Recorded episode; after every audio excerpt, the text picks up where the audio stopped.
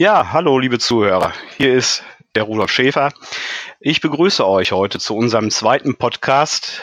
Und äh, ganz am Anfang möchte ich mich erstmal bedanken. Äh, der erste Podcast mit Gerhard Aktun ähm, hat eine unheimlich gute Resonanz gehabt. Ihr habt mir geschrieben, ihr habt Kommentare schon runtergeschrieben. Das hat mich unheimlich gefreut. Also euch hat wohl der erste Podcast schon unheimlich gut gefallen und habt mir Fragen gestellt, Anregungen. Und ähm, in einer dieser Anregungen stand, wir sollen was über Indie-Autoren machen, beziehungsweise wäre das doch eine tolle Sache. Äh, in dem Zusammenhang möchte ich nochmal darauf hinweisen, in unserer Gruppe Writers Online auf Facebook und auch auf unserer Homepage äh, bemühen wir uns vorrangig um Indie-Autoren. Das heißt, äh, wir unterstützen uns gegenseitig und ähm, wir bewerben das Ganze auch ein bisschen über Facebook, Twitter, Instagram und sonstige Social-Media-Kanälen. Und da ist es mir natürlich eine Freude, heute eine, so wie ich finde, sehr erfolgreiche Indie-Autorin begrüßen zu dürfen zu unserem Gespräch. Ich konnte sie überreden. Die Indie-Autorin, um die es heute geht, ähm, schreibt historische Romane und auch zu einer Thematik, äh, tja, die nicht so ganz einfach ist, hat damit aber auch tolle Erfolge schon erzielt und wie gesagt, ich freue mich einfach, dass ich Sie zu, dieses, zu diesem Gespräch überreden durfte und konnte. Sie ist jetzt äh, am anderen Ende dieser Leitung. Ich begrüße ganz herzlich die Iris Grumbiegel. Iris, ich begrüße dich. Hallo Rudolf. Ja, ich schicke dir auch liebe Grüße aus der sonnigen Rhön und überreden ist, glaube ich, das Stichwort. Du weißt ja, dass ich eigentlich nicht so viel aufheben so meine Person mache, aber ich freue mich drauf. Ja, das mit der Sonne, äh, da sage ich dir schon mal was zu. Die kannst du vielleicht mal ein bisschen anschieben, weil hier ist sie noch nicht angekommen bei uns in Unna. Es ist zwar nicht so kalt und regnerisch wie die letzten Tage, aber Sonne fehlt mir leider noch. Und ich hatte eigentlich vor, heute Nachmittag noch eine kleine Fahrradtour zu machen oder mal schön mit unseren Hunden rauszugehen. Dementsprechend sieh mal zu, dass die mal hier rüberkommt. Tu dein Möglichstes, Iris. Kann ich dir leider nicht bedienen. Wir haben die so selten hier oben in den Bergen, dass ich froh bin, dass wir, dass wir sie haben. Das verstehe ich. Iris, äh, ich habe das ja eben, ich bin ja eben schon mal drauf gekommen auf äh, den Punkt mit diesem historischen Roman. Ähm, du hast ja jetzt schon einige Romane geschrieben und äh, so wie ich das weiß und äh, was ich recherchiert habe und was ich von dir schon gelesen habe, Leseproben und so, und so weiter, äh, schreibst du ja, wie gesagt, vorwiegend diese historischen Romane. Und da ganz speziell so diese Zeit Zweiter Weltkrieg, äh, es geht da um äh, den Holocaust auch ganz oft. Du verknüpft das ja alles in, in, in diesen Roman, äh, lässt da äh, die Personen dort interagieren. Ähm, ich finde das äh, eine ganz interessante Sache und es ist ja trotzdem auch eine ganz äh, ganz diffizile Angelegenheit, äh, gerade so Zweiter Weltkrieg, Judentum und in unserer heutigen Zeit. Ähm, meine erste Frage so zu dieser ganzen Thematik und, zu, und, und an deine Person. Äh, ich glaube, wir sind ungefähr das gleiche Alter, also noch ganz junge Typen. äh, Warum, warum gerade speziell so diese, diese Zeit? Das würde mich unheimlich interessieren. Also angefangen hat's, glaube ich, in der Schulzeit.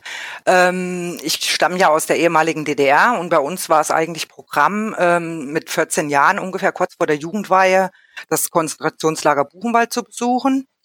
Und ja, kannst dir sicher vorstellen, wie erschreckend das war. Und kurz danach, ich habe schon immer gern gelesen, habe ich das Buch Nackt unter Wölfen gelesen. Und das war eigentlich ähm, ja der ausschlaggebende Grund, dass ich mich da mehr mit beschäftigt habe. Also ich finde jeden Moment noch schrecklich, was damals passiert ist. Und ja, dann kam Schindlers Liste und eben all diese Lektüre, Filme dazu. Und es hat mich immer mehr beschäftigt. Und gerade nach Schindlers Liste hatte ich irgendwie den Wunsch, ein Buch zu schreiben, was genauso emotional ist. Also wir wissen es ja, ich habe selber Kinder, ähm, im Geschichtsunterricht kriegt man halt die Fakten dargelegt, aber ich wollte es eben mit Emotionen rüberbringen und ich denke, das versteht der Mensch dann auch am einfachsten. Mhm. Ja, das ist, ähm, das ist verständlich, das ist auch ähm, nachvollziehbar. Also diese, dieses, äh, dieses Berühren und auch dieses, diese, diesen Schrecken, den man da empfindet über diese Sachen und, und, und ähm, was da mit Menschen passiert ist. Und in diesem Krieg, ähm, was ja das Beste aus den Menschen machen kann und aber auch das Schlimmste und leider viel zu oft das Schlimmste. Ähm, was einen heutzutage total immer noch entsetzt und nicht nachvollziehbar ist in unserer heutigen Zeit. Ähm, und also ich komme ja aus diesem Fantasy-Bereich.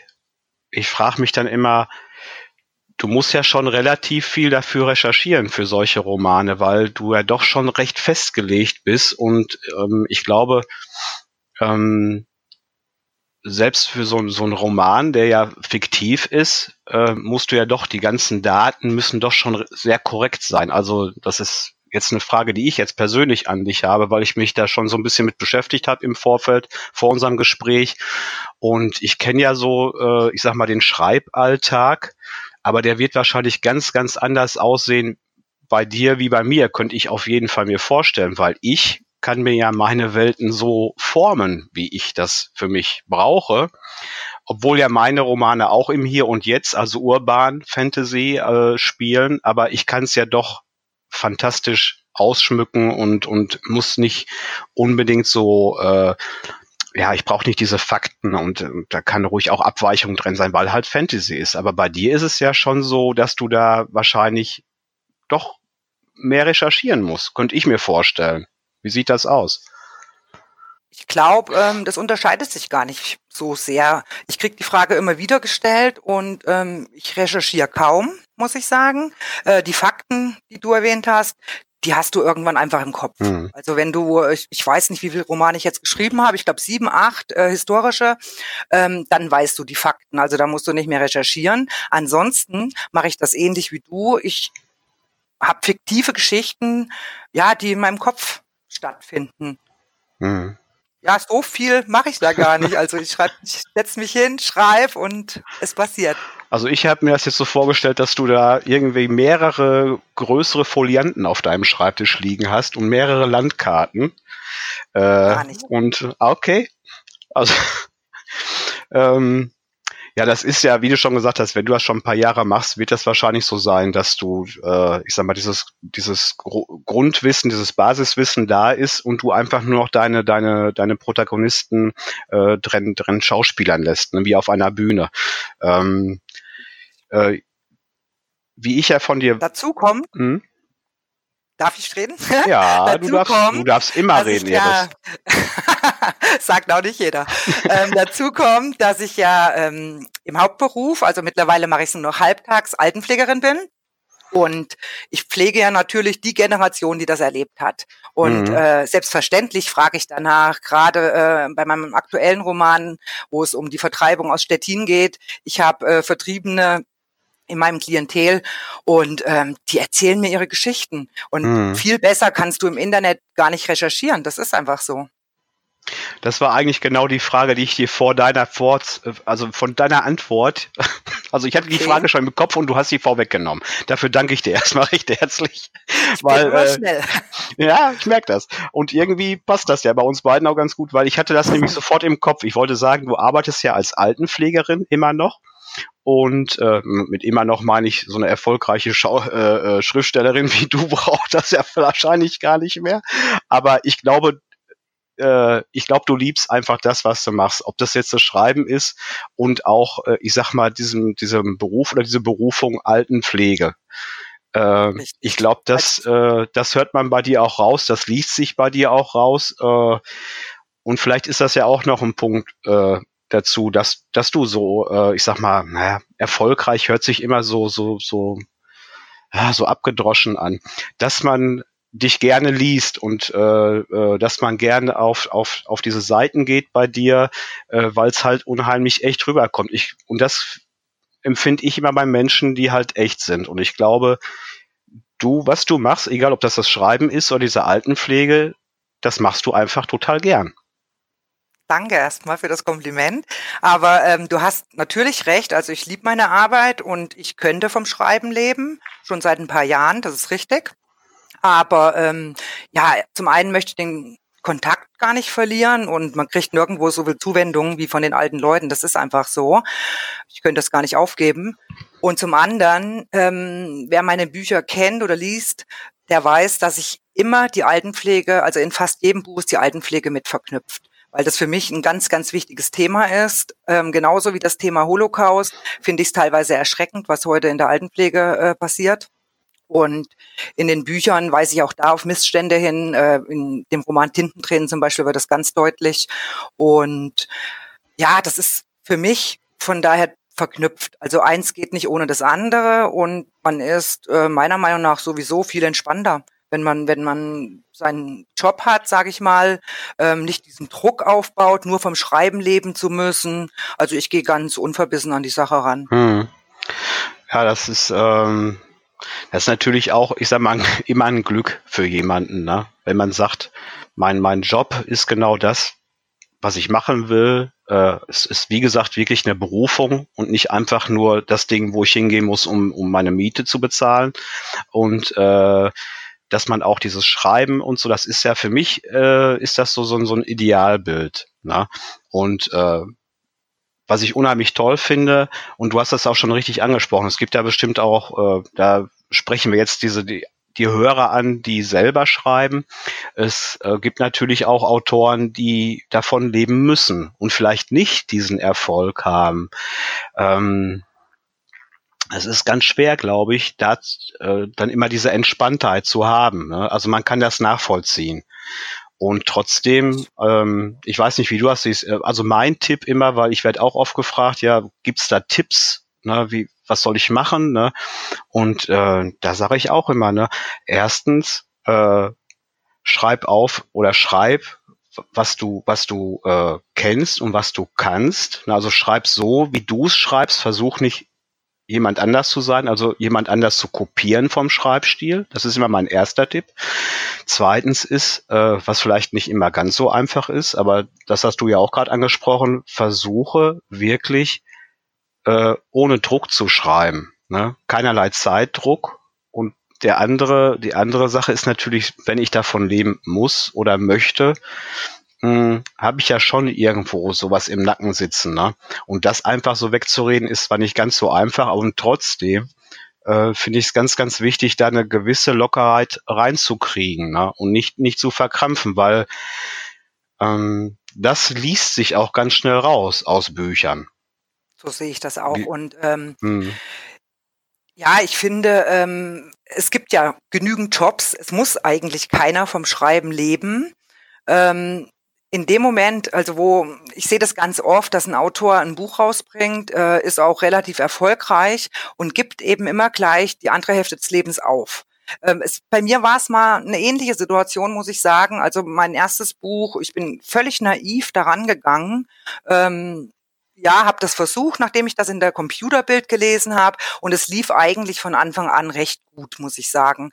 Ähm, ich habe dann gedacht, okay, muss das zweite nachlegen, dann kam das dritte. Und ich hatte dann eine Zeit, wo ich nur noch geschrieben habe und habe aber gemerkt, wie mir die Freude total verloren geht. Ich habe äh, täglich auf meine Verkaufszahlen geguckt, äh, aufs Ranking geguckt und irgendwann, also zumindest ist es bei mir so, äh, kam ich an einen Punkt, wo ich gedacht habe, was machst du denn noch in deinem Leben, außer zu schreiben und und darauf zu warten, dass äh, du eine Rezension kriegst oder Verkäufe das war mir einfach zu viel. Und ich glaube, äh, wenn man da ein bisschen auf dem Boden bleibt und sich die Freude bewahrt am Schreiben, ähm, kommt das auch bei den Lesern viel weniger verbissen rüber. Und das macht dich sympathischer. Und ich kaufe auch lieber ein Buch von einem sympathischen Autoren, als von jemandem, der krampfhaft versucht, da irgendwie nach oben zu kommen. Das ist einfach so. Hm. Ja, das, da liegen wir gleich bei unserer äh, Einstellung, was das Schreiben äh, anbelangt. Ähm, Jetzt noch äh, eine Sache, die vielleicht den, den einen oder anderen Autoren äh, betrifft und, und dann vielleicht hier zuhört, um mal zu schauen, wie ist die Iris denn sonst so? Ähm, also ich habe äh, eine eigene Meinung äh, zum Self-Publishing und, und zum Indie-Autoren-Dasein. Ähm, das habe ich aus einem guten Grund gewählt. Jetzt, es geht mir, also ich sage das einfach so ohne äh, Übertreibung. Also mir geht's jetzt nicht so um Verlag und Verlagsautor, weil das kennt man so aus den Social Media, äh, auf den Plattformen wird oft drüber diskutiert. Die einen meinen dann, wenn du nicht beim Verlag bist, bist du gar kein Autor. was äh, total äh, bekloppte Meinung meiner nach äh, ist. Also äh, das ist schon eine, das ist überhaupt gar keine äh, kein hm. Gespräch drüber nötig, finde ich. Das ist abstrus. Ähm, aber es kommt ja immer wieder auf, dieses Verlag, Nicht-Verlag, Self-Publisher, Indie-Autor, äh, ein Hin und Her. Es schießen ja auch immer mehr so Kleinverlage aus dem Boden. Ähm, wo man immer auch ein bisschen Augenmerk drauf haben muss, ne, wo dann immer so, ja, Druckkostenzuschussverlage äh, und, und, und, ne. Ähm, also erstens, äh, also muss natürlich jeder für sich das so ein bisschen entscheiden. Ne? Wenn du einen guten Verlag hast, der nimmt dir natürlich auch äh, bestenfalls ein paar äh, Arbeitsschritte ab. Andernfalls äh, kommst du natürlich in so ein Korsett hinein. Ne? Und äh, das muss man sich immer ganz gut überlegen. Du zum Beispiel, Iris, äh, bist da sehr erfolgreich. Ich nehme auch mal ganz stark an, dass schon der ein oder andere Verlag an dich herangetreten ist, ne? so ganz hilfsbereit.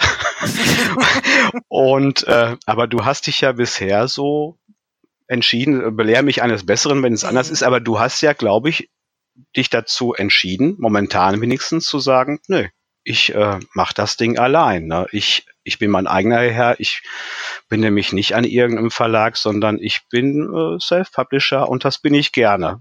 Ist das so? Nicht ganz, nicht ganz. Nicht ganz. Also okay. zum einen äh, möchte ich noch mal was sagen dazu, dass eben diese, diese Diskussionen immer wieder aufkommen. Ähm, mich muss niemand Autor nennen. Also ich habe da überhaupt kein Problem mit, wenn sie es nicht tun. Und zum anderen, was den Verlag betrifft, also ich habe natürlich so einen hilfsbereiten äh, Verleger kennengelernt. Ich hm. glaube, am Anfang kommt da fast jeder hin. Und ähm, nachdem er mir ganz charmant auch ganz sehr geschmeichelt hat, habe ich auch den Vertrag unterschrieben. Ich war ein Jahr lang ungefähr bei ähm, einem kleinen Verleger, der ähm, auch den Eindruck erweckt hat, total erfolgreich zu sein. Hm. Und es ging alles schief. Ähm, er hat anfangs meine Bücher gepusht. Ich war da auch mehrmals in der Top 100, muss ich sagen. Ähm, das ließ dann relativ schnell nach und ich habe dann auch ein bisschen recherchiert und bin mit viel Glück und mit einem Anwalt äh, nach dem einen Jahr rausgekommen, ähm, habe Verluste gemacht finanziell, auch ähm, was meinen Ruf anging habe ich Verlust gemacht. Ich, heute sage ich mir, aus Fehlern lernt man. Und ähm, gerade deshalb, natürlich bekomme ich auch jetzt Angebote, ähm, lehne ich das komplett ab. Also ich möchte, ich bin eine Autorin, die so ihre kleine Schreibwelt sich erhält. Deshalb mache ich auch kaum Marketing und die bewahre ich mir. Mhm. Mhm. Ähm, jetzt sagst du, du machst, also es widerspricht ja allen Regeln. Ne? Ich weiß.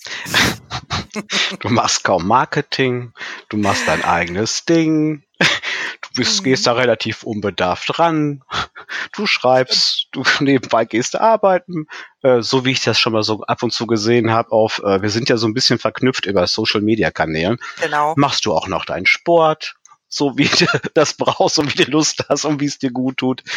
Äh, Iris, was macht denn Iris dann trotzdem so erfolgreich? Worauf führst du das selber denn zurück?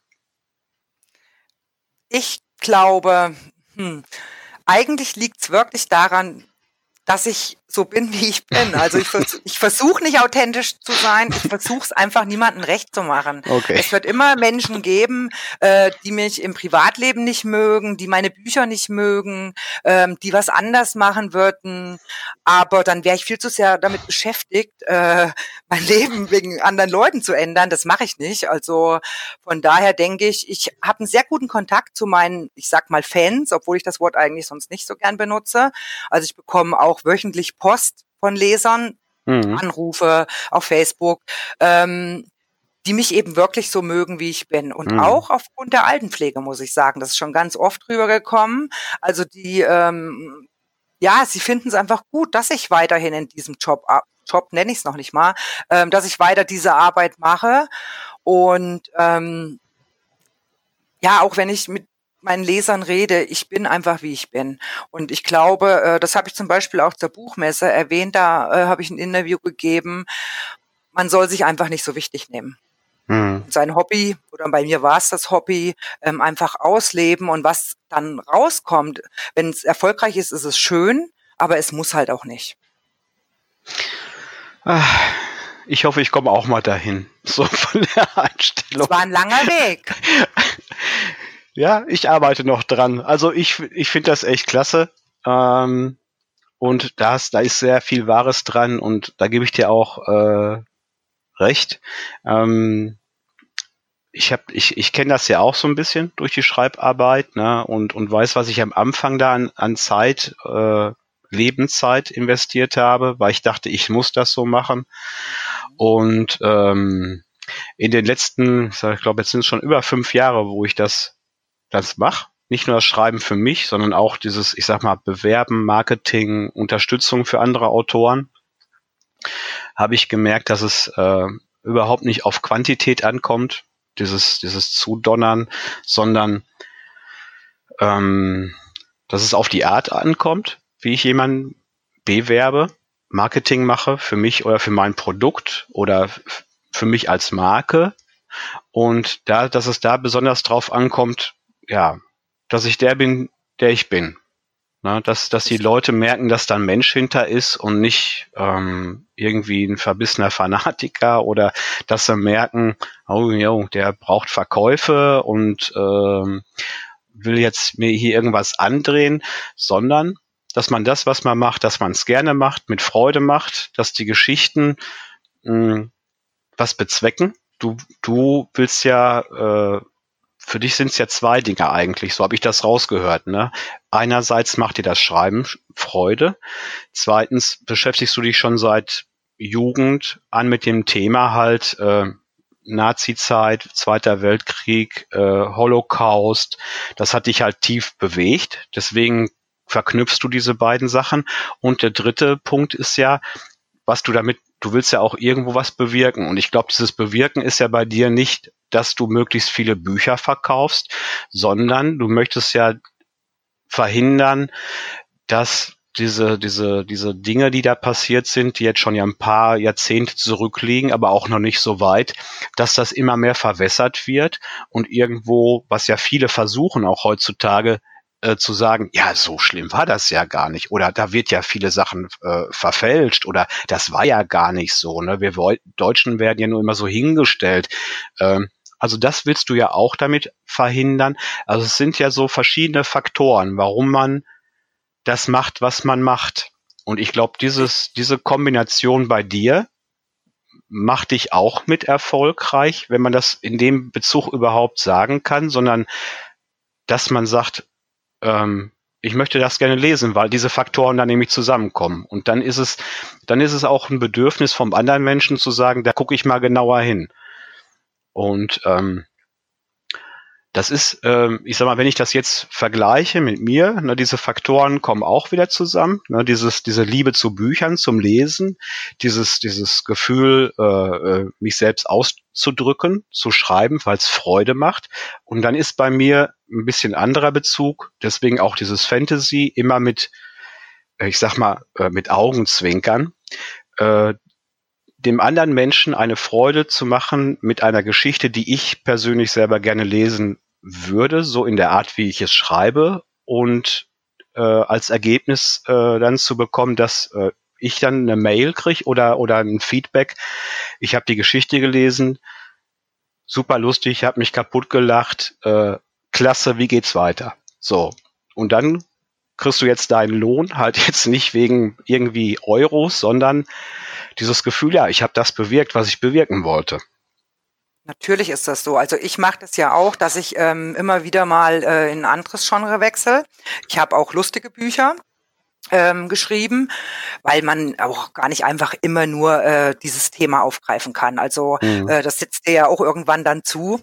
Aber ähm, ja, natürlich äh, schreibe ich diese Bücher auch durch die aktuellen Ereignisse. Also ähm, ich habe zum Beispiel das Thema Begida aufgegriffen und es geht nicht nur gegen das Vergessen, es geht auch darum, äh, dass ich überhaupt nicht begreifen kann, äh, dass sich die, die Geschichte wiederholt. Also dass es wieder äh, Menschen gibt, die den Flüchtlingen nachlaufen, um sie ähm, ja gewalttätig zu werden. Äh, ich arbeite zum Beispiel auch äh, obwohl es Altenpflege ist, habe ich auch Flüchtlinge unter meinen äh, Klienten. Und ich kann es einfach nicht verstehen. Und was die andere Sache angeht, natürlich schreibe ich auch, ähm, um Verkäufe zu haben. Also ich genieße mein Leben total, wie du auch den Sport angesprochen hast. Ich ähm, gehe jetzt zwei Tage arbeiten in der Altenpflege, was ich sehr gern mache. Dann äh, habe ich aber wieder drei, vier Tage, ja, wo ich früh im Schlafanzug am Schreibtisch sitze mit dem Kaffee, ähm, machen kann, wie ich das möchte. Wenn ich keine Lust mehr habe, gehe ich zum Sport, den ich auch liebe, gehört auch zu meinem Leben und äh, einfach frei bin. Aber ich finde, im Ganzen ist es eben diese Mischung und ähm, gerade die Altenpflege, die, die holt dich eben auf den Boden. Also du hast eben gesagt, du möchtest da auch mal hinkommen, geh einen Monat in die Altenpflege, dann erlebst du das, weil wenn du jeden Tag mit Krankheit, mit Tod, mit äh, schlimmen Ereignissen zu tun hast, dann weißt du irgendwann, dass eben kein, dass es kein großes, äh, kein großer Verlust ist, wenn du zehn Bücher weniger am Tag verkaufst. Das ist einfach so. Mhm. Ja, das erdet dich ungemein. Also ähm, ohne jetzt groß darauf zuzugreifen, ich habe mal was Ähnliches gemacht in der anderen Richtung. Also nicht alte, sondern mit behinderten Menschen habe mich da mal ausprobiert, weil ich wissen wollte, äh, ob das ein Bereich ist, wo ich gerne drin arbeiten würde. Und äh, wie du es schon beschrieben hast oder gesagt hast, äh, du kommst da wirklich in den Bereich, wo du sehr dankbar bist für dein eigenes Leben. Ne? Und die Sachen, die du schon mal als unheimlich schwer oder als, als Prüfung siehst, die gehen total in den Hintergrund, weil du merkst, dass es total lachhaft ist was du für Probleme Richtig. hast. Und äh, ich bewundere dich dafür, dass, dass du das wirklich jetzt so machst, weil es ist auch, also ich habe das beim, also bei mir war es wenigstens so, ähm, ich konnte das nicht ablegen. Äh, ich habe es mit nach Hause genommen, also ich habe es mit mir rumgetragen, ne, mhm. weil äh, dann kam sehr viel Persönliches und äh, das hat mich immer ganz tief berührt und ich kriegte das nicht weg.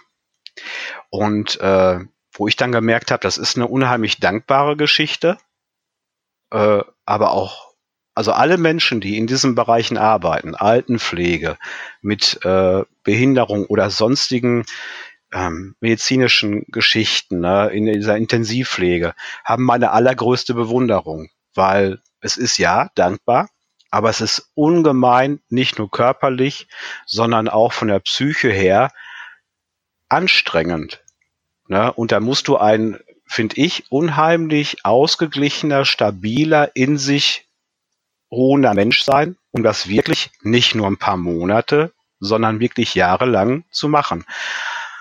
Und wie gesagt, also da dafür alleine meine allergrößte Hochachtung, nicht nur vor dir, sondern für alle Zuhörer und alle Menschen, die in diesen Bereichen leben. Und da gleich noch einen oben drauf. Und dann hören wir aber damit auf. Die Bezahlung müsste da ganz anders sein. Ich bin ganz zufrieden, muss ich sagen, bei der Diakonie. Aber ähm, vor allem musst du ein fröhlicher Mensch sein. Und das ist zum Beispiel was, was mich ganz sehr ausmacht. Also ich lache sehr gerne auch über mich. Und ähm, damit machst du in der Pflege ganz viel gut. Also ich kann dir ein Beispiel sagen, du hast recht, was die psychische Belastung angeht. Ich hatte einen Patienten, der mir täglich gesagt hat, ähm, er möchte jetzt sterben bis ich dann wirklich irgendwann nach drei Wochen zu ihm gesagt hat, gut, du hast es jetzt ein paar Wochen lang probiert, jetzt wird gelebt. Ne? Und schon hat der Mann gelacht und es war fröhlich und dann ist die Situation äh, wieder eine ganz andere. Also ja, wie gesagt, Lachen gehört zu mir dazu und das macht viel gut. Du wirst mir hier viel zu gut dargestellt gerade. Ich muss da mal was dran. Nee, nee, ich habe auch. Nein. Ich habe auch Schatten. Das glaube ich. Nein, das ist auch Quatsch. Nur es hört sich für mich halt sehr, äh, sehr ideal an und, und sehr schön, was du da gerade sagst. Also das darfst du jetzt nicht falsch verstehen. Äh, ja, ja. das ist, das ist total das klasse. Das ist total klasse, wie du das siehst und wie du da antwortest oder was du dem jetzt dem, den Mann da gesagt hast. Und das, das finde ich richtig klasse. Ähm, wie komme ich denn jetzt da raus? Nein, ähm, ja, das, das, das, äh, ich höre dir auch unheimlich gerne zu. Und äh, es gibt vor allen Dingen sehr viele ähm, Sachen, die könnte man noch mehr hinterfragen. Ich versuche jetzt mal wieder so in diesen Bereich reinzukommen, wo es wirklich um die Literatur geht, äh, weil dementsprechend gucken die Leute oder hören sich den an, um da was herauszuziehen, obwohl ich diesen Podcast ja auch gemacht habe. Das steht ja auch ein bisschen in der Beschreibung, um mal hinter den Menschen zu schauen, also oder um, um den Menschen mal ein bisschen kennenzulernen. Ne? Weil ich habe ja, wenn ich zum Beispiel ein Buch in der Hand nehme, wenn ich jetzt zum Beispiel, ich habe hier die Webseite offen von ähm, einem großen Buchanbieter, äh, da sehe ich dein, dein neuestes, dein neuestes Werk, Heiße Sonne. Äh, das ist äh, dieses Bild äh, auf dem Cover äh, zieht mich schon rein. Das ist so, als ob du in das Buch reinfällst von oben in die Geschichte, deinen Namen. Und wenn ich dich jetzt weiter nicht kennen würde, würde mich das aber schon interessieren, alleine von dieser Aufmachung. Und ähm, es ist ja auch, glaube ich, in verschiedenen äh, Bereichen jetzt, ja, ich sehe gerade, Nummer eins historische Romane, Judentum Nummer eins, jüdische Literatur Nummer 20 oder Platz 20, historische Romane ja, herzlichen Glückwunsch dazu erstmal, liebe Iris. Äh, kannst du uns da von, von, von diesem Buch jetzt mal eben kurz äh, umreißen, um was es da jetzt genau geht? Also ähm, es geht wie bei meinen meisten historischen Romanen um die Zeit des Holocaust, aber ähm, dieses Mal ähm, greife ich auch äh, das Thema Vertreibung ähm, aus Stettin auf. In diesem Buch geht es um eine junge blinde Näherin, ähm, die Jüdin ist und ähm, ja, die sich in einen deutschen Adligen verliebt und ähm, wie es eben in der Zeit war, die Judenverfolgung, irgendwann äh, wird sie deportiert ins Konzentrationslager und ähm, ihre Tochter bleibt zurück. Und darüber wird ja, am 1. Mai, glaube ich, äh, wird es soweit sein, wird der zweite Teil handeln. Dann geht's äh, speziell um die Flucht, um die Vertreibung aus Pommern und der heißt dann mhm. Kalter Mond. Ich hoffe, das wird genauso erfolgreich. Ja. ja. Also ich lese ja sonst nur Fantasy, aber vielleicht sollte ich deinen Roman auch mal lesen. Du hast mir auf jeden Fall, du hast mich, mich auf freuen. jeden Fall jetzt mal äh, ja schon so ein bisschen angekiert. Mm, also ich glaube, ich muss da wirklich mal reingucken. Und ich sag das jetzt nicht, weil ich dich unheimlich so mag, auch als Mensch, sondern ähm, weil sich das, äh, ich würde da gerne mal reinlesen. Also und ich bin wirklich sonst, also kannst du meine Frau, meine Familie fragen, ne, also außer Fantasy läuft da nicht sehr viel bei mir. Äh, ähm, ich guck mal. Ich sag dir dann Bescheid, Iris. äh, und jetzt dann äh, komme ich auch gleich auf meine nächste Frage, weil äh, ich würde dann mal gerne da in dein Buch reinlesen. Was was kommst du noch selber zum Lesen? Und wenn ja, was, welche Autoren liest du denn ganz gerne? Also ich lese kaum noch. Das Komische ist, seit ich mit dem Schreiben begonnen habe, lese ich die Bücher ja wie als würde ich Lektorat lesen. Also ich muss mich da echt gut drauf einstellen können, dass ich ähm, Bücher noch so lesen kann wie vorher. Ich habe früher sehr mhm. viel Stephen King gelesen, ganz andere Richtung. John Grisham, ähm, ja, und jetzt lese ich wirklich oftmals aus Gefallen auch, äh, was aber in Ordnung mhm. ist für Autoren, um eben auch meine Meinung zu sagen und ja. Also so nebenher machst du noch so ein bisschen äh, Lektorat. Nein, nein, nein. Also wenn lese ich das nur als Freundin, als Autorenkollegin, um Gottes Willen. Ich äh, brauche selber Lektorat. Und also ich kann nur schreiben, äh, den Rest muss ich äh, alles Profis machen lassen. Und äh, technisch bin ich eine Null. Und ist einfach so. Ja, und wie du vorhin erwähnt hast, ich arbeite, ich mache sehr, sehr viel Sport. Äh, ich komme wirklich, ich habe Familie, ich komme kaum noch zum Lesen. Äh, findest du das ähm, schlecht? Oder, oder, oder? Eigentlich nicht. Das Komische ist, dass mir, hört sich jetzt ganz seltsam an, dass mir meine Geschichten genügen. Wenn ich ähm, ein Buch schreibe, ich plotte überhaupt nicht. Ich habe eine Idee, oftmals während der Arbeit, weil eine Patientin irgendwas sagt und fange an zu schreiben und ich weiß nicht, wie die nächsten Seiten ähm, ausgehen. Mhm. Das Ende schon mal gar nicht. Deshalb ist das für mich, als würde ich ein Buch lesen. Also ist das die gleiche Arbeitsweise äh, äh, wie bei mir? Also ich bin auch, mhm. äh, weil ich da auch schon mal gefragt worden bin, ähm, also mir, mir wurde mal oder mir wird unterstellt, dass ich schreibe, äh, also es entwickelt sich wie, also bei mir ist es so, also ich, mhm. ich sehe das von meinem geistigen Auge und schreibe. Genau. Und manchmal schreibe ich ein, zwei Stunden am Stück, ohne dass ich aufsehe.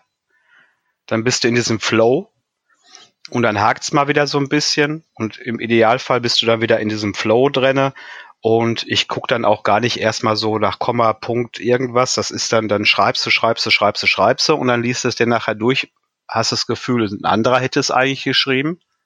Genau so. Und äh, das Schönste ist, wenn du selber drüber schmunzeln und lachen musst oder, oder vielleicht auch mal eine Träne vergießen von dem, was du geschrieben hast, weil du merkst, dass es dich dann selbst berührt. Und dann äh, ist es für mich immer so ein Prädikat, das hast du gut gemacht. Ja, genau das kannst, so ist kannst es du lassen. Genau und ich, so. und dann kommt das auch so rüber. Ne? Und meiner Meinung nach ist ja immer das beste Buch. Das ist meine, eigen, meine eigene, mein eigenes Empfinden. Und vielleicht sind wir ja da auch ähnlich, wenn ich ein Buch durchgelesen habe oder wenn ich ein Buch lese ähm, und äh, für mich das Gefühl am Ende dieses Buches, egal wie viele Seiten das hatte, das war viel zu kurz. Also da mir muss, geht's ganz genauso. Da muss, da muss doch noch was kommen. Das sind für mich immer die besten Bücher. Ne? Und ähm, weil ja viele äh, da, äh, deswegen hatte ich ja die Recherche angesprochen, das Plotten und äh, was ja sehr viel Zeit im Anspruch nimmt, nehme ich an, weil ich habe es so, so noch nie gemacht. Ne? Ich habe hier meine Zettel auf dem Schreibtisch immer liegen und auf den schreibe ich und kritzel ich immer was rum. Wenn ich eine Idee habe, habe ich immer so ein Büchlein, da mache ich immer so Stichpunkte, dass ich denke, das, das könntest du mal gebrauchen für irgendein Buch. Und ich nehme an, so wirst, wird das ja bei dir auch so ähnlich sein. Das ist fast identisch, also könnte es mein Bruder sein. ähm, und auch äh, was die Emotionen angeht, also ich, äh, mein Sohn kam schon äh, in mein Zimmer, wo ich geschrieben, als ich geschrieben habe, und äh, ich habe hier echt geheult, weil ja. mhm. weil also ich habe geschrieben und dabei geheult und äh, ich glaube, das macht es auch aus und äh, die Reaktion kriege ich eben auch von den Lesern. Auch in meinen Rezensionen ist äh, fast in jeder zweiten ist zu lesen, dass sie geweint haben. Ne? Mhm. Und, ähm, und wenn dir das selber als Autor nicht so geht, also es muss nicht jeder bei seinen Büchern weinen, das will ich damit nicht sagen. Aber wenn du selber keine Emotion dabei hast, dann kannst du die auch nicht rüberbringen. Mhm. Also ich finde, das ist, glaube ich, auch so mit äh, den größten Tipp, den man auch noch mit so rüberbringen kann. Ähm, aber das liegt wahrscheinlich dran, nee, also es glaube ich einfach, dass das äh, zu viele immer so schauen, was ist gerade so in? Welcher Schriftsteller ist gerade so top? Und dann versuchen, hm, das so hinzukriegen. Weißt du, was ich meine? Und ich weiß genau, was du meinst. Äh, als ich ja, wer redet? Du. wer redet jetzt? Eris, du redest, also, du bist mein Gast, du redest. also ich ähm, gehöre ja zu denen, die sich überhaupt nicht an die Regeln halten. Als ich mein erstes Buch rausgebracht habe, äh, das ist auch heute noch zu lesen mit Fehlern, ähm, habe ich alles total laienhaft gemacht. Also mein Sohn hat das Cover äh, gestaltet.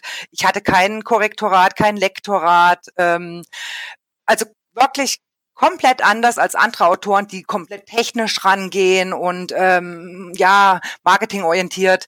Äh, das Buch gehört heute noch zu meinen meistverkauften, das muss ich so sagen. ähm, was ja immer auch niemand hören möchte. Also für alle, die anfangen zu schreiben, Emotionen sind das Wichtigste, mhm. für mich zumindest. Und ich habe damit wirklich auch bewiesen, dass es geht. Ich will damit nicht sagen, es soll jetzt jeder einfach nur drauf loslegen Nein. und äh, stimmbarhaft ja, arbeiten. Aber für mich ähm, hat sich herausgestellt, dass das kein Hinder Hinderungsgrund war, ähm, nach oben zu kommen. Das ist einfach mhm. so. Und deshalb mache ich das auch heute noch so, wie ich das empfinde. Und da können in Self-Publisher-Gruppen oder äh, sonst wo in auf Facebook Regeln erstellt werden. Man muss sich da nicht dran halten. Mhm. Also man sollte immer auf sich, auf sein Bauchgefühl hören und letztendlich ist das mein Buch und wer es nicht lesen möchte, der, der muss es nicht tun. Mhm. Ja, damit ist alles gesagt worden. Ich hoffe, alle Self-Publisher haben zugehört, aber ich nehme auch an, äh, der eine oder andere sieht das trotzdem ein bisschen anders. Aber ich, ich bin so und ich glaube, du bist auch so. Wir lassen jeden so, wie er ist. Und das Einzige, was wir einfordern, das ist zum Beispiel das, was ich immer als einziges einfordern, lass mich bitte auch so sein, wie ich bin. Solange wie man nicht irgendjemand anderen äh, körperlich oder psychisch verletzt, ne, ist es total okay, so wie man ist. Und man lernt ja auch dazu. Also natürlich habe ich heute äh, meine Leute, die mir Korrektorat, Lektorat machen, die mir das Cover erstellen, äh, die mir den Satz machen. Äh, das wäre es wäre nicht gut, wenn ich auf diesem Stand geblieben wäre. Ich habe mich weiterentwickelt mhm. und äh, damals war ich im Ranking natürlich nicht bei äh, in der Top 300 oder Top 100. Na, das ist heute, weil ich weil ich mir eben diese Leute gesucht habe. Mhm. Aber auch da höre ich nur auf mein Bauchgefühl. Ich ähm, ja, ich suche mir niemanden, äh, der vielleicht total erfolgreich ist. Ich muss mit dem Menschen arbeiten können, der muss mir sympathisch sein. Äh, wir müssen irgendwie dasselbe wollen. Und ich finde, dann läuft es irgendwie von ganz allein. Mhm.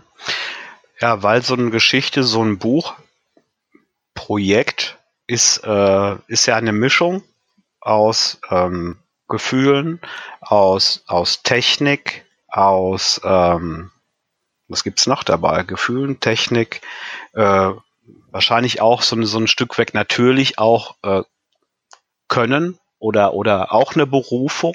Ne? Es ist auch irgendwie, ne, daher kommt ja Beruf, Berufung.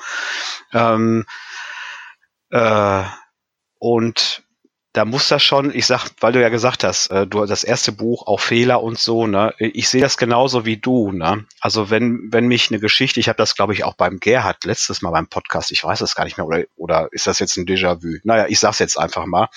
äh, mir kommt's nicht da schreien immer ganz viele sofort auf. Mir kommt es nicht darauf an, dass jedes Komma immer genau stimmt.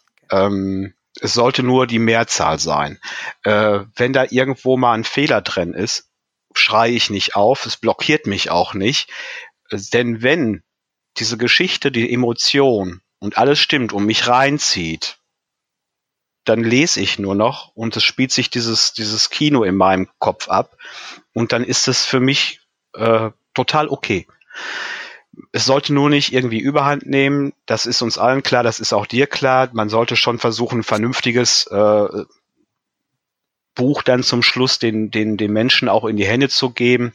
Und wenn man äh, selber vielleicht nicht ganz so in der Lage ist, und das ist auch total okay, weil keiner kann alles, ne? kann ich auch nicht. Ich habe auch die, die, die Menschen, die für mich dann Korrektur lesen und, und Lektorat ist ne, so eine Sache bei mir, ne? weil ich lasse mir nicht zu viel reinreden weil ich immer denke, das, das muss da, das muss da schon hin, das will ich da haben.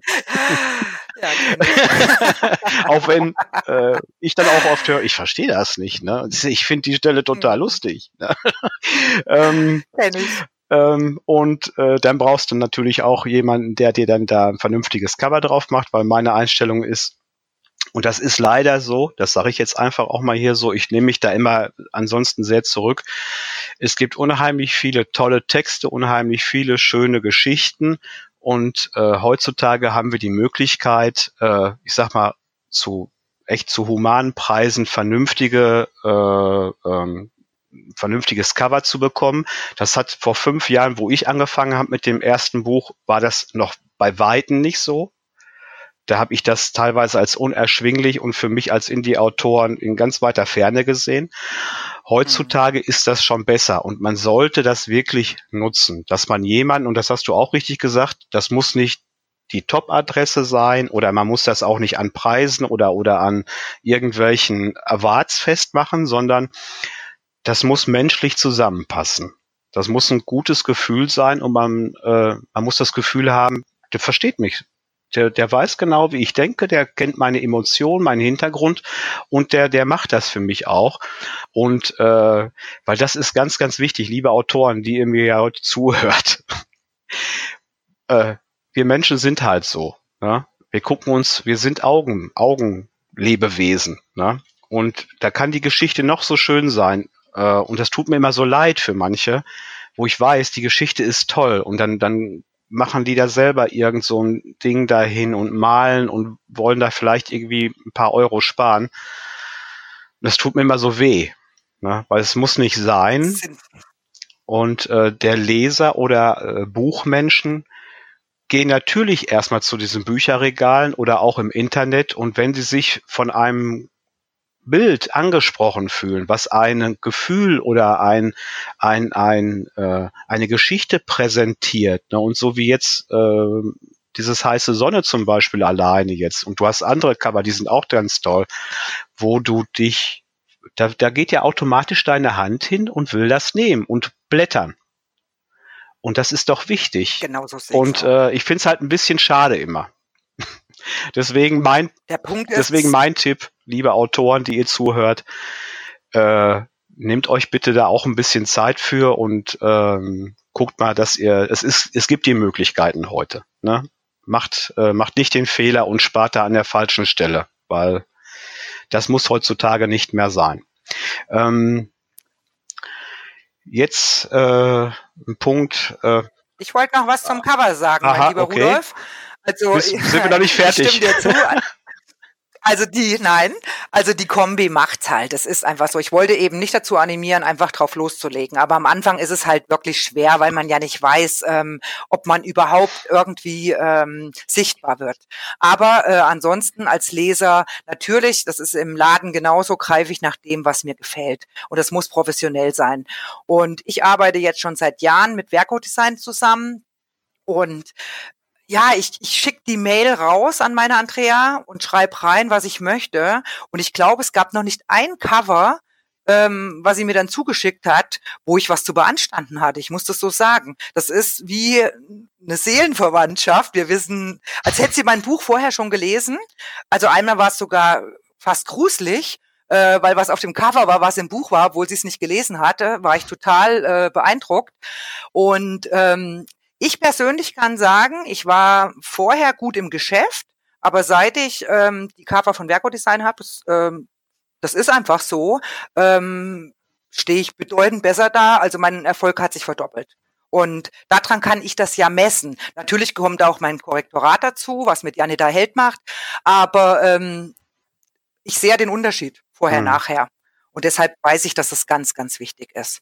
So, und jetzt lasse ich dich wieder reden. Ja, also ist bei dir der Idealfall eingetreten. Ich wünsche das natürlich jeden Autoren äh, mit äh, dass er so, ich sag mal, gerade auch in dem Bereich, ob das jetzt das Korrektorat, ob das das Lektorat ist oder auch das Coverdesign, dass man da ein bisschen schaut. Ähm, ich weiß, ist natürlich auch immer eine Geldfrage bei vielen, ähm, aber man muss da gucken halt, was passt. Man kann da auch mal ein bisschen ausprobieren. Das, äh, das ist ja auch okay, ne? Wenn man jetzt irgendwie mal hab ich auch ja, gemacht, da klar. macht man halt mal, lässt man sich mal auf erstmal äh, irgendwie dem oder die Person ein und dann ist das ja auch okay vielleicht, aber man merkt es vielleicht für sich, das ist nicht so ganz, wie ich mir das vorgestellt habe, vielleicht auch von der Zusammenarbeit. Und dann kann man ja auch mal ruhig mal woanders schauen. Ne? Ähm, äh, ich wollte nur damit sagen, ich finde es halt wichtig, weil die Möglichkeiten sind heutzutage besser als vor noch vor ein paar Jahren. Äh, die Verfügbarkeit und ähm, durch unsere Vernetzung, die wir heutzutage haben, ist es doch relativ einfach, da äh, was Passendes für sich zu finden. Ne? Und ähm, das nochmal als allgemeinen Tipp für alle äh, Zuhörer, die, die selber schreiben.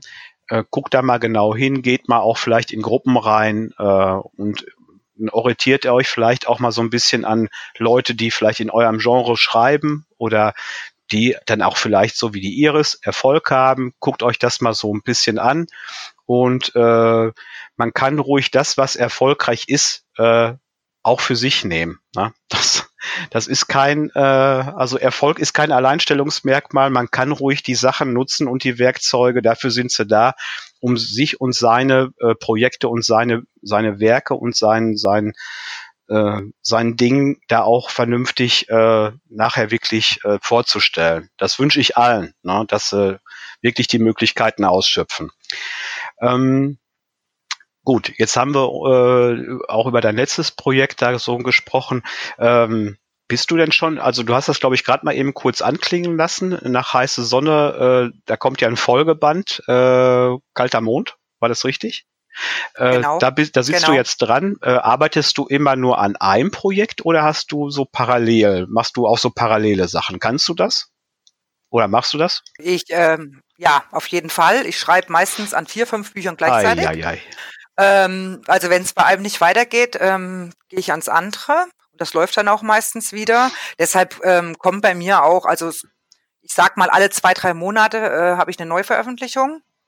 Und ja, Kalter Mond ist im Lektorat, das Cover wird gerade gemacht und das kommt im Mai. Also ich habe da jetzt gar nichts mehr mit zu tun.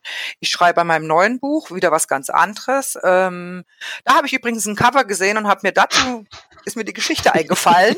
Das heißt, Träume warten nicht auf morgen. Das kommt dann im Juli voraussichtlich. Äh, das gibt es auch. Gehört halt ein bisschen Fantasie dazu. Ja, nee, ich schreibe immer an mehreren Sachen gleichzeitig, so wie ich im Leben auch bin. Immer ganz viele Sachen auf einmal. Also da, da muss ich dann sagen, da sind wir dann leider, da hört unsere äh, Gleichheit auf. Okay. Also ich. Das beruhigt mich irgendwie. Also da, äh, das, äh, ich kann das, ich kann das nicht. Ich, ich fühle mich da fast, ich weiß nicht, wie ich das sagen soll. Ne? Ähm, äh, ich kann's. Ich würde sagen, ich bin eine Frau. Ja, genau. Ich bin ja auch nur ein Mann. Ich kann das nicht gleichzeitig vielleicht. Das nur, hast du jetzt gesagt? Nein, aber ähm, ich kann das zum Beispiel, ich kann immer nur ein Buch lesen. Äh, viele können oder haben ja mehrere, ne? eins äh, ein Roman da, dann ein Geschichtsbuch hier und dann noch ein Krimi dort, äh, wo ich sagen muss, äh, ich, ich kann mich immer nur auf eine Geschichte einlassen. Warum mhm. auch immer. Ich kann es dir nicht erklären. Vielleicht will ich es ja auch einfach nur unheimlich genießen. Kann ja auch sein. Das kann auch sein. Und äh, das andere ist, also ich kann immer nur, ich habe das mal probiert, zwei Projekte gleichzeitig und ich, ich, äh, ich weich, ich, ich schweife dann immer ab. Ich bin dann schon mal, hab ich was und dann denke ich, genau das kannst du doch in der anderen Geschichte gut gebrauchen. Und, verstehst du was ich? Und dann blockiere ich mich oder ich fühle mich dann so blockiert, weil ich denke, ja, ne, welchen Protagonisten hast du jetzt lieber? Wem gibst du denn das jetzt? So. Und hast du das auch, dass deine Protagonisten mit dir sprechen? Kennst du das? Also nein, die sprechen nicht mit mir, aber das ist wie eine Familie. Ja, das wollte ich grad, also, das wollte ich eigentlich eher sagen. Ist das ist doch eine, eine, eine Ausweitung richtig. der eigenen Familie, ne? Richtig, also und wenn ich äh, das Buch beendet habe, ist es auch immer ein bisschen traurig. Also vielleicht habe ich auch deshalb bei Jona vier Teile gemacht, mhm. ähm, weil ich einfach nicht von der Marie lassen konnte. Aber ähm, ich habe nicht das Problem, was ich welchen Protagonisten gebe. Also ich habe auch zwei Söhne und kann meine meine Aufwendungen gut aufteilen und habe sie beide gleich gern. Und so ähm, kann ich das in meinen Büchern auch. Also und was man dazu sagen muss, ich schreibe dann ja nicht zwei Seiten dort und zwei Seiten da. Mhm. Also das sind dann schon 30, 40 Seiten, bis ich es dann mal auf die Seite lege ähm, und dann das nächste mhm. nehme. Und bin aber auch immer sofort wieder drin. Also mhm. Ja, gut. Also es muss ja auch, äh, ich sag mal, Unterschiede zwischen uns geben, das, sonst wäre es ja wirklich ein bisschen spooky. Ähm, wie gesagt, ich weiß auch nicht, woran es bei mir liegt. Ich habe es mal probiert. Ich äh, mir bringt's nichts, weil ich blockiere mich dadurch irgendwie im Kopf und und ich ich muss immer so ein Projekt haben, wo ich das arbeite ich dann durch. Da möchte ich es dann auch äh, fertig haben irgendwann und, und da bin ich dann auch sehr zielstrebig und genau so habe ich für mich erkannt, weil ich habe es ja auch mal ein paar Jahre sehr intensiv gemacht ne? und mit dann äh, für mich schon viel zwei Veröffentlichungen im Jahr. Dann kam noch dazu Hörspielproduktion. Dann habe ich ja noch diese ganzen Writers Online-Geschichten gemacht, sprich andere Autoren auf Seiten eingepflegt, Werbung für die gemacht auf verschiedenen Plattformen unterwegs, äh, wo ich dann echt dann irgendwann so gedacht habe, boah, du bist alle, ne? Du bist äh, so so so leer gebrannt, ne? Und du hast selber schon keine Lust mehr gehabt, selbst zu schreiben und nicht lesen wollen. Und da habe ich dann so für gedacht, boah, jetzt jetzt ziehst du mal ein bisschen die Handbremse an, ne? Und hatte auch so ein mhm. Auch hatte auch so einen kurzen Moment, wo ich mich fast aus allen rausziehen wollte und äh, weil ich gemerkt habe, wie wichtig das für mich eigentlich ist, deswegen habe ich dich nach dem eigenen äh, Leseverhalten gefragt, weil ich so gemerkt habe, das fehlt mir total. mir fehlen meine Bücher. Ich habe immer sehr viel gelesen und auf einmal hatte ich keine Zeit mehr für meine Bücher. Und äh, das, das, bei mir ist es halt diese Bücher. Ich wollte nur damit sagen, man muss halt aufpassen, dass man durch diese Geschichte wie Schreiben und egal, glaube ich, in welchem Bereich man da unterwegs ist, ähm, das äh, gerade wenn es einem ja auch dann richtig Spaß macht, ist klar. Ne? Also ich würde nichts machen, was mir keinen Spaß macht. Aber ich, das war, das ist ja dann irgendwie entwickelte sich das bei mir so fast wie so eine Art Suchtverhalten, ne? dass ich mich damit beschäftigen musste. Und dann äh, verblassten so andere Sachen, die mir auch wichtig sind. Und ähm, ich glaube, du hast es ja für dich gefunden, dieses, diese Ausgeglichenheit, ne, Sport, Schreiben, Familie, Beruf. Und ich musste das auch so ein bisschen lernen für mich, um zu, zu sehen, ich mag das alles, was ich mache, nur im richtigen Verhältnis muss ich es noch hinkriegen. Und ähm, deswegen so auch, ähm, auch so meine Empfehlung halt, wenn es um Schreiben geht, ähm, schaut, dass ihr das Gleichgewicht behaltet. Ne? Auch beim Schreiben ist es ganz, ganz wichtig. Ne? Das Leben nicht ja. vergessen. Also äh, es gibt auch noch ein Leben außerhalb des Schreibens. Und was dieses richtige Maß ähm, betrifft, was einem Spaß macht. Mir macht es auch Spaß, mich im Sommer mit einem Glas Wein rauszusetzen. Das heißt aber nicht, dass ich mich jeden Abend äh, mir eine Flasche eingieße. also man muss, äh, ja, ja, man muss einfach äh, ein bisschen die Mitte finden. Und ähm, als ich damals dieses äh, diese Phase hatte, wo ich wirklich geschrieben und geschrieben, war ich viel weniger erfolgreich. Erfolg, das ja, Wort mag ich ja. eigentlich gar nicht. Ich weiß, was du meinst. Ähm, aber das, ich habe da viel weniger Verkäufe gehabt und alles als jetzt, wo ich einfach denk, nee, wenn's liegt, liegt's. Und komischerweise bin ich viel produktiver geworden. Also ich ähm, veröffentliche ja im Zwei-Monatstakt oder Drei-Monatstakt, weil ich das einfach ähm, nur noch mache, wenn mir danach ist. Ganz hm. einfach. Also Erfolgsrezept, ne? Nach Iris Krumbiegel, mach was. Nein, vergesst, vergesst euer, Leben, nicht. nicht. Das lassen wir uns jetzt auf T-Shirts drucken demnächst. Bring das mit das in die Bücher rein. da mit rein. Nein. Äh, genau. Nein, das ist wichtig. Ne? Also ich glaube, gerade wenn du das auch sagst und äh, ähm, da sollte man schon ein bisschen hinhören. Äh, ich sehe das genauso wie du, ähm, weil es ja immer wieder darum geht, äh, um Tipps für Autoren und du kennst diese Seiten auch, äh, die relativ ich ich finde es ja gut, dass sich Leute hinsetzen und sich Gedanken drüber machen und andere Leute vielleicht eventuell damit auch selbstlos unterstützen wollen. Andererseits ist es sehr technisiert alles. Es geht da meistens nur um Techniken, äh, die es auch geben muss für bestimmte Bereiche, sehe ich auch so. Ich, ich will das auch gar nicht wegreden. Aber was mir auch immer dabei fehlt und deswegen auch dieser Podcast, das war auch dieser Hintergrund, warum machst du einen Podcast, Rudi? Weil ich A, die Menschen besser kennenlernen möchte, weil ich kenne die meisten halt auch nur von ihren Leseproben und wie man sich schon mal schreibt oder was du im Internet siehst. Das ist, ich bin so, ist mir immer so ein bisschen wenig. Ich lerne gern den Menschen hinter diesen Sachen gerne ein bisschen kennen. Äh, da macht das Lesen nämlich noch mehr Freude. Und ähm, das andere ist, äh, dass man ähm, dass mir das fehlt, so halt dieses, äh, was macht's aus? Ne? Wie du schon sagtest, ne? Ähm, der Erfolg kommt eigentlich oder ist mehr Lebensfreude, umso besser oder erfolgreicher bist du mit deinen. Und das sagt ja schon alles aus. Ne? Und diese Leichtigkeit und äh, wie du damit umgehst, das kann ich auch nur, wo wir jetzt zum Ende unseres Podcasts für heute kommen, äh, empfehlen. Ähm, beherzigt das alle. Ne? Bleibt da, bleibt Mensch, bleibt, bleibt ein bisschen locker für euch, äh, beherzigt natürlich auch, ich sag mal, diese allgemeinen Schreibtipps und so, das ist auf jeden Fall gut. Sucht euch die richtigen Leute, die mit euch zusammenarbeiten. Dafür ist das Internet und diese Social Media Geschichten unheimlich klasse, auf diese Menschen zu treffen.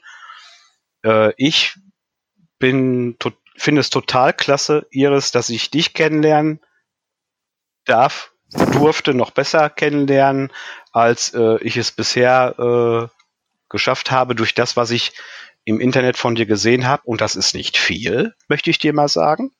Aber das ist ja auch so gewollt. Das weiß ich ja jetzt auch. Genau. Und ähm, Ja, wir sind so ein bisschen jetzt am Ende und ich finde es eigentlich ein bisschen schade. Die Stunde ging super schnell rum.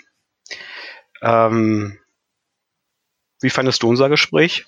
Ich fand es auch ich fand es auch super. Ich hoffe, ähm, dass ich wirklich äh, gerade einige Anfänger was herausnehmen können. Ähm, ja, das Gespräch war toll. Letztendlich scheint aber jetzt noch die Sonne und die Iris wird noch ein bisschen laufen gehen, um danach wieder zu schreiben. Also alles muss ein Ende haben, auch wenn es schön war. Ja, in dem Sinne, aber jetzt zum Schluss meines Podcasts eine Frage, die ich jedem stellen möchte zum Schluss. Zwei Dinge, die dich sofort glücklich machen, Iris. Egal wie du drauf bist, egal wie schwer der Tag war, hast du zwei Dinge in deinem Leben, wo du sagst, ja, das Ding oder das, wenn das passiert, eintritt oder erscheint oder wie auch immer, dann macht mich das sofort glücklich oder glücklicher. Gibt's da was? Musik an allererster Stelle. Musik macht mich immer glücklich. Ich tanze gern, ich höre gern Musik, ich singe sehr gerne laut falsch mit. Und das zweite ist, ja, das sind Freunde. Also ich mache nichts lieber, als im Garten zu sitzen mit Freunden und zu lachen. Das sind zwei tolle Sachen. Ja. da kann ich was mit anfangen. Iris, Super. in dem Sinne, äh, nochmal ein ganz, ganz dickes Dankeschön an dich, dass du dir die Zeit genommen hast für mich und äh, für unsere Zuhörer. Äh, ja, die besten Gedanken für dich, ganz viel kreative Kraft für die nächste Zeit. Ich freue mich auf die nächsten Projekte von dir, um das immer ein bisschen zu verfolgen. Und äh, ja, bleib so wie du bist. Ich mag dich so. Dankeschön, das kann ich nur zurückgeben. Auch dir weiterhin viel Erfolg. Dankeschön, Iris.